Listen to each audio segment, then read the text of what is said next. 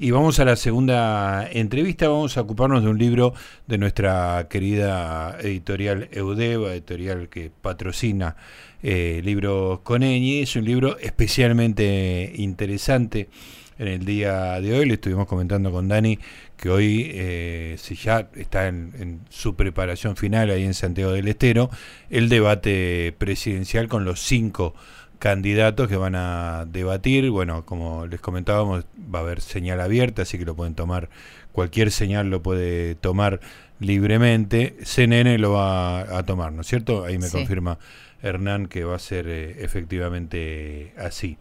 Bueno, y el libro que les eh, mencionaba, eh, Debatir para Presidir, es un libro que tiene varios artículos que están relacionados con la idea de los debates, con la historia, con los formatos.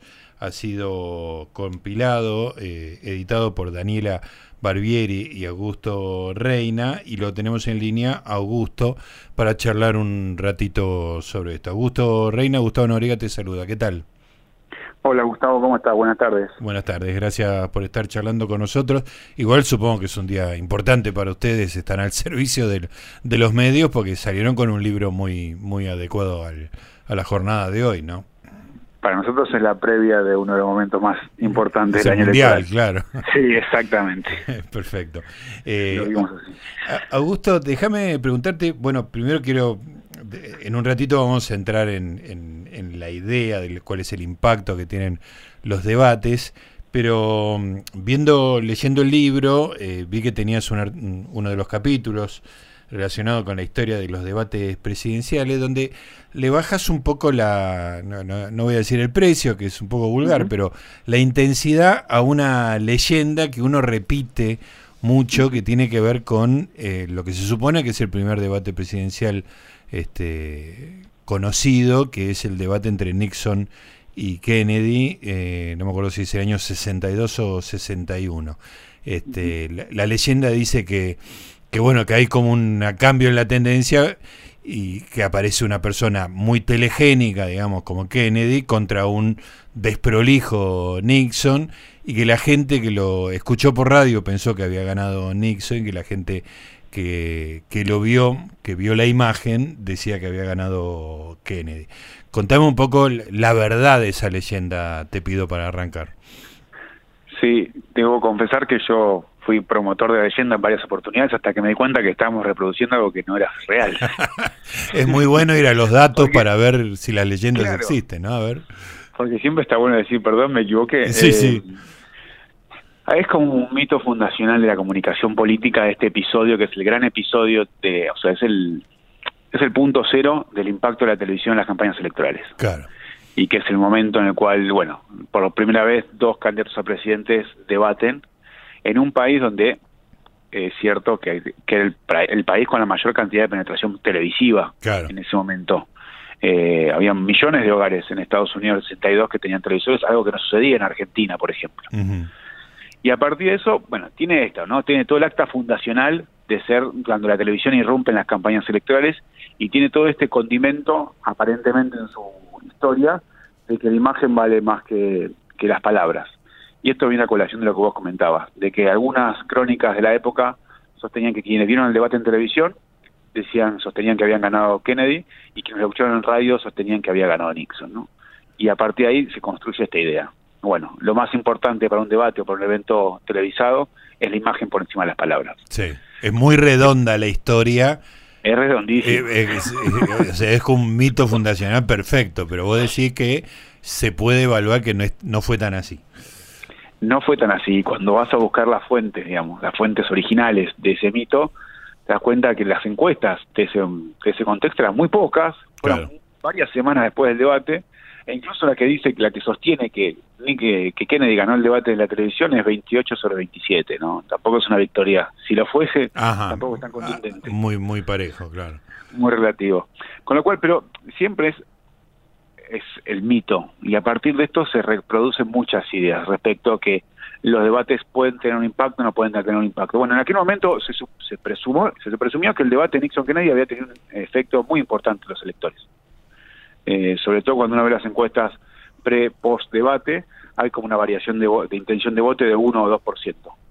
Claro, lo que termina pasando es que cuando nosotros traemos eso a América Latina siempre decís, bueno, pero entonces modifica muy, si modifican los debates, modifican muy poco, si es el 1 o el 2%, o si es quiere el 0.5. Bueno, bienvenidos a una campaña donde de repente el 1% o el 2% es bastante decisivo. Claro.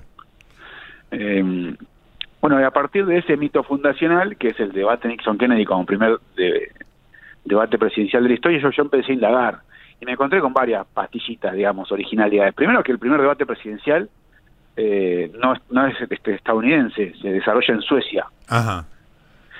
Que arranca haciendo una tradición, una suerte de debates televisados, de debate por radio, perdón, y después los televisa en el 48, muchos años antes que todos. Claro. Y después, si vas a otros datos curiosos, hay un intento de debate presidencial eh, 11 días antes del debate Nixon-Kennedy en Brasil. Ajá con un rasgo que es muy típico de América Latina, es que el principal candidato a presidente no asiste. El que va primero no va, claro. exactamente. Y eso es como, bueno, el primer, el primer ejemplo de América Latina después deja una marca para los próximos 50 años, eh, que es bastante habitual. Y cuando empecé a, hacer a, reconstruir un poco la historia de los debates presidenciales en América Latina, me encontré con verdaderas joyas historiográficas, digo. Sí, contame. Eh, y que representa mucho. Digo, a mí me parece que hay, hay algo que representa muchísimo, que es el, debate de Bucci y Alwin, que es todavía bajo el régimen de Augusto Pinochet, todavía sin haber celebrado elecciones, eh, se, se, celebra un debate presidencial. Con toda la densidad en el aire que pueda haber un debate presidencial eh, bajo esas condiciones. Sí. Y, lo, y como te digo eso, también te cuento el, el debate que se hace en Ecuador en el 74, también saliendo de un régimen militar, e incluso el de color de Melo y Lula, también parte de la transición democrática brasileña. Y te cuento esto porque hay muchos debates presidenciales en América Latina que representan esto, esta apertura, que es un proceso de apertura, de flexibilización política que implica la libertad de expresión, el disenso pacífico, la tolerancia al otro. Claro, claro, es como un, un preanuncio de la democracia, digamos, ¿no? Que ya haya un debate en esos regímenes abriendo el juego democrático, ¿no? Dice mucho que hay en Televise, con grandes audiencias, como son los debates, una disidencia. claro. Que en regímenes autoritarios la disidencia, bueno... Sí, sí, o no existe o está oculta, ¿no? Claro. Eh, y mismo pasa, hay otro episodio que me parece que es interesante, es en México. En México hay, se empiezan a celebrar debates presidenciales en, la elección de, del 94, si no me equivoco, en el 92, ahora estoy mareado. Y también, y después se siguen desarrollando hasta la última, donde ya, bueno, finalmente el PRI suelta el poder y gana Vicente Fox, que es en el 99. Y son debates también con un contenido histórico enorme. Claro. Eh, que no hay que subestimar y cuando y yo siempre recomiendo vayan a verlos porque lo que tiene lindo de debates presidenciales hoy es que en YouTube se encuentra la mayoría de los debates del pasado. Claro, perfecto. Eh, Buen dato ese. Eh, Augusto, eh, recién nos estábamos tratando de acordar con, con Daniela los debates más para atrás. Este, yo, yo llegué hasta la silla vacía de Menem, creo que contra Angelos, digamos, un debate que, que no fue en definitiva. Pero, ¿cómo es la historia en Argentina? Mira, los, por las reconstrucciones que estuve haciendo para este capítulo, lo que encontré es que aparentemente hubo ciertas conversaciones para llevar adelante un debate presidencial en el 83. Pero esa idea duró muy poco. Sí. Eh, los dos comandos de campaña parece que hubo como cierto, cierto tanteo informal, pero la conversación no prosperó. Está claro que había muchas cosas por resolver en la elección del 83. Claro. Y después tenemos debate, y después empezamos a ver debates, que es un rasgo que lo que lo pronunciamos bastante con el tiempo, que son los debates subnacionales, y esto es en algunas provincias o municipios, como y los primeros de estos, los grandes me refiero, son Casela Cafiero, por ejemplo, en la provincia de Buenos ah, Aires. sí, me acuerdo, claro.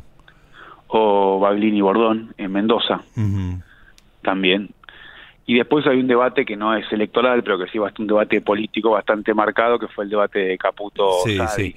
Que quizás haya sido el el debate donde sin dudas claramente hubo un ganador, digamos, ¿no? Porque lo de ganador es muy relativo siempre, pero ahí me parece que, yo, yo lo, lo, recuerdo, digamos, y fue muy impactante la diferencia entre una cosa muy arcaica y una, y una mirada un poco más contemporánea. No sé cuál es tu mirada al respecto.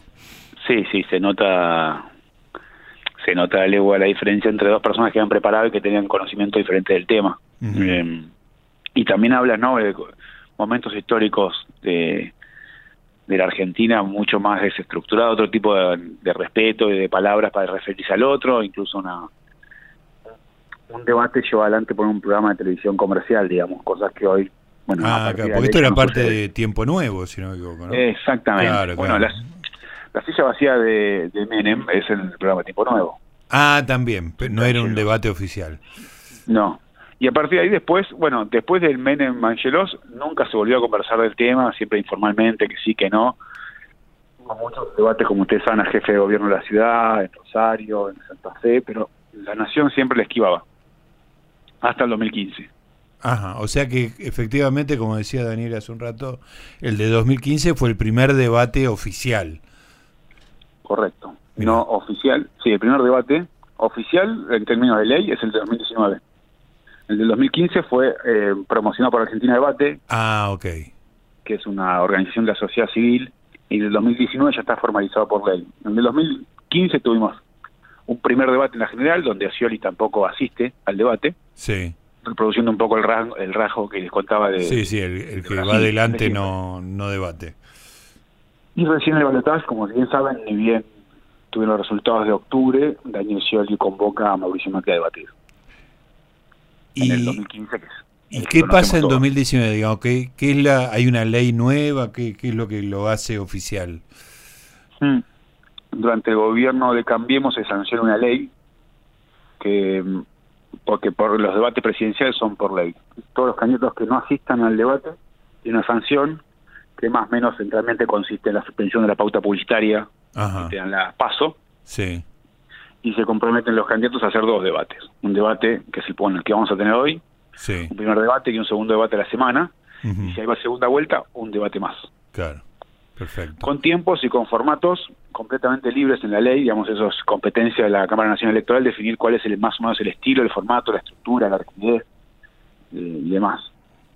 Eh, y eso nos pone en una situación bastante particular en la región. No todos los países que hacen debates presidenciales los tienen legislados por ley si no me equivoco, tengo que actualizar por ahí el ranking, pero es Colombia, Brasil y algún país más de Centroamérica que no recuerdo, bueno, y México, donde los debates presidenciales son por ley. Los demás países los hacen, los hacen, pero no obligados por ley. Ajá, perfecto.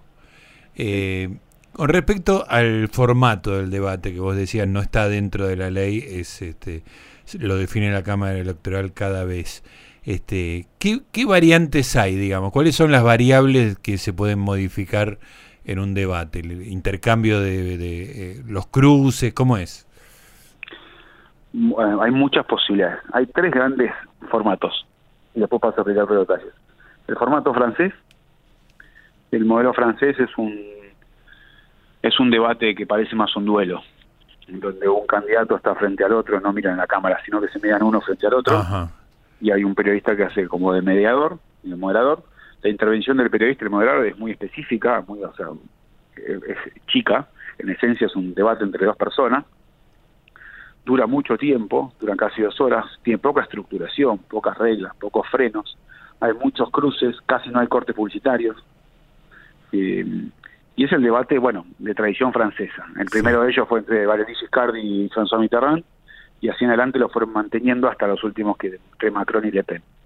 ¿Qué tiene este debate? Con, con las dificultades, digamos, para migrarlo, es que es entre dos personas normalmente. El debate de este estilo entre más de dos personas es muy difícil de estructurar. Claro, claro, eso para sistemas muy bipartidarios, digamos, ¿no? Claro, o eventualmente en el caso de si, lo hicieran en Argentina, en segunda vuelta. Primera vuelta es difícil. En el otro extremo, digamos, y ese es el, el, formato de debate menos estructurado, el formato de debate más estructurado, que es el que estamos más habituados nosotros, es el de atril. Sí. Normalmente se despliega en campaña o en procesos donde hay muchos candidatos, pues es más fácil ordenarlo, como tenemos acá.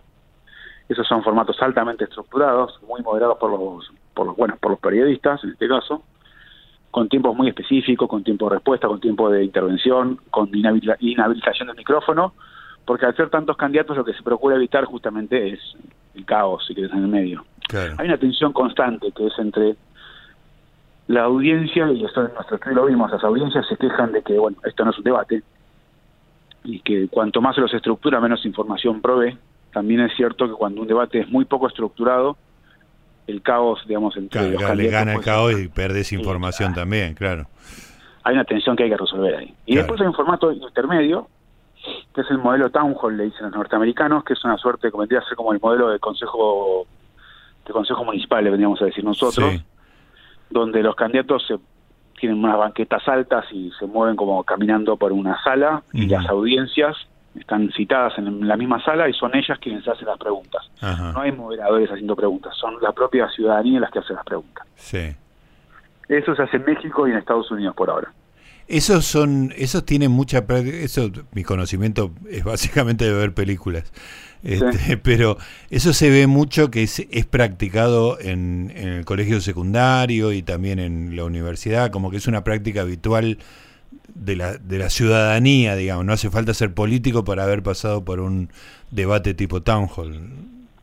Claro, porque bueno, eso es muy es una es la tradición muy anglosajona. Eh, nosotros a menudo nos hacemos la imagen más mediterránea, más griega o romana de los debates y los debates políticos como los conocemos hoy vienen más de tradición anglosajona, de las sociedades de debates, de las sociedades universitarias, de la iluminista de un debate donde la verdad prevalece sobre la falsedad. Y es muy universitario.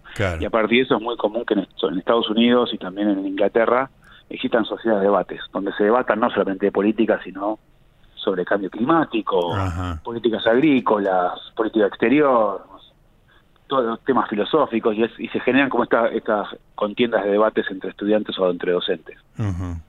Qué, interesante, qué, mm. qué, atractivo me resulta. Eh, Augusto, eh, Queda claro, digamos, este, el, dato que diste sobre Nixon, este, Kennedy era bastante revelador. Queda claro que una elección no va a, no va, no va a tener un giro dramático por un, por un debate, a menos que haya un, traspié muy grande. Yo no conozco eh, cosa que haya sucedido alguna vez. En, en general, los, los candidatos juegan a, no tener grandes papelones, digamos, ¿no? Hay una prudencia enorme. Pero más allá de, del cambio de voto, ¿para qué sirve el debate? ¿Cuál es el, el bien que le hace a la sociedad que los candidatos se expongan y debatan?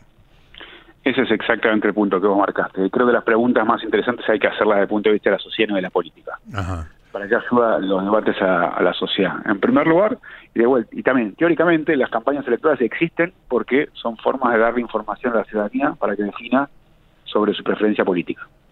A partir de ahí los debates hay que entenderlos desde, ese lugar. Que es, son eventos y son espacios donde se, se, incrementa el umbral de conocimiento e información que la ciudadanía tiene. Y la respuesta en nuestro estudio es bastante clara, es que sí. Hay distintos niveles, ¿no? Con profundidades. En primer lugar, el conocimiento de los candidatos en sí. Nosotros presumimos que toda la ciudadanía conoce a todos los candidatos y eso no necesariamente es cierto. Hay mucha parte de la sociedad argentina que no conoce, sobre todo en este caso, a Schiaretti o a Miguel Breckman, que son dos ofertas políticas. Y también es muy probable que no conozcan en tanto en profundidad, que lo hayan visto en pocas oportunidades, a los tres principales candidatos a presidente. En segundo lugar, aumenta el conocimiento que tenemos sobre las propuestas o sobre las ideas, incluso sobre el carácter que tienen los diferentes candidatos. Tal vez no, no, salgamos de los debates sabiendo un montón respecto a las posturas de seguridad, economía o incluso derechos humanos, pero saldremos sabiendo un poquitito más que lo que sabíamos antes del debate. Eh, y muchas veces lo que termina pasando con los debates es que se les pide muchísimo, se les pide a los debates que den lo que la campaña electoral no dio. Claro. Tres meses. Sí, sí. Bueno, es un poco exigente hacia un formato de una hora y media. Eh, y por último, lo que también ayudan a reforzar o a, definir la, decisión de voto. No hay que eh, subestimar la economía del tiempo que implica un debate presidencial, que es en un mismo lugar, a la misma hora, uno tiene la certeza de que van a estar todos los candidatos a presidentes y a partir de ahí lo puede escuchar. Es una forma económica, decimos, bueno, no tengo muy claro a quién quiero a quién quiero votar. Bueno, el debate sintetiza esto. En una hora y media tengo diferentes posturas de todos los principales candidatos. Claro. Aparte, es un espacio, digamos, de, este, y después te digo más, creo que hay, otro punto que es, lo charlamos a propósito de la historia de los debates. Eh, hay algo que es respecto a los valores que el debate representa. La idea del disenso pacífico, la idea de la tolerancia, la idea de la libertad de expresión, la idea de que es posible en democracia estar de acuerdo en estar en desacuerdo, dice y habla y reproduce el ritual democrático. Eh, transmite ciertos valores, que también son importantes que reproducirlos y mantenerlos. Sí, sí, es como, es como algo civilizado, ¿no? que, que exista el debate. Exactamente. Eh, Augusto, eh, te termino la entrevista con una pregunta personal. Para vos es como un mundial el día del debate. ¿Cómo, ¿Cómo lo ves? ¿Te juntás con amigos? ¿Tenés un anotador? ¿Lo grabás? ¿Te haces una picada como hacíamos eh, con el mundial? Este, ¿cómo, cómo, ¿Cómo te enfrentás vos a, a tu evento de, que es tu objeto de estudio? Nosotros nos juntamos con todo el equipo de Pulsaruba, que es nuestro centro de estudio donde hacemos, donde analizamos los debates presidenciales. Ahora, hoy justamente nos juntamos todos a verlo. Y hoy estamos haciendo una prueba piloto de un estudio que nosotros hacemos, hicimos en el 2019 y vamos a hacer de vuelta en el debate del 2018, que en esencia es para evaluar los efectos de debates presidenciales en las audiencias. Hoy lo vamos a ver todos juntos en vivo, lo analizamos, probamos una aplicación, probamos ciertos cuestionarios que hacemos con estudiantes de la Universidad de Buenos Aires es como nuestra prueba piloto y el, domingo que viene hacemos el estudio, digamos, el definitivo. Ajá, perfecto. Lo que hacemos ahí es, en esencia, le preguntamos determinadas cuestiones a, la, a, las, a las audiencias antes de ver el debate y después de ver el debate y cinco días después de, ver el debate. Ah, para ver si se diluye el, el, efecto. Claro, muy interesante. Y a partir de eso, y después tiene una suerte de aplicación como para ir evaluando segundo a segundo cuáles son los mensajes y las frases que mayor impacto le generan. Y eso nos permite tener una un poco una vara ligeramente más objetiva, digamos, de qué es lo que más impacto tuvo en el debate. Claro. Así que es un día de trabajo intenso para vos, Augusto, así que te agradecemos. Bueno, espero que haya picado algo para, para comer esta noche ahí con todo el equipo. Este, gracias, Augusto. ¿eh? No, gracias a usted. Ahí está Augusto Reina, que junto a Daniela Barbieri compilaron para Eudeva Debatir para Presidir, un libro muy interesante con varios capítulos que analizan historias, métodos, formas, etcétera, sobre los debates presidenciales, del cual hoy vamos a tener una muestra.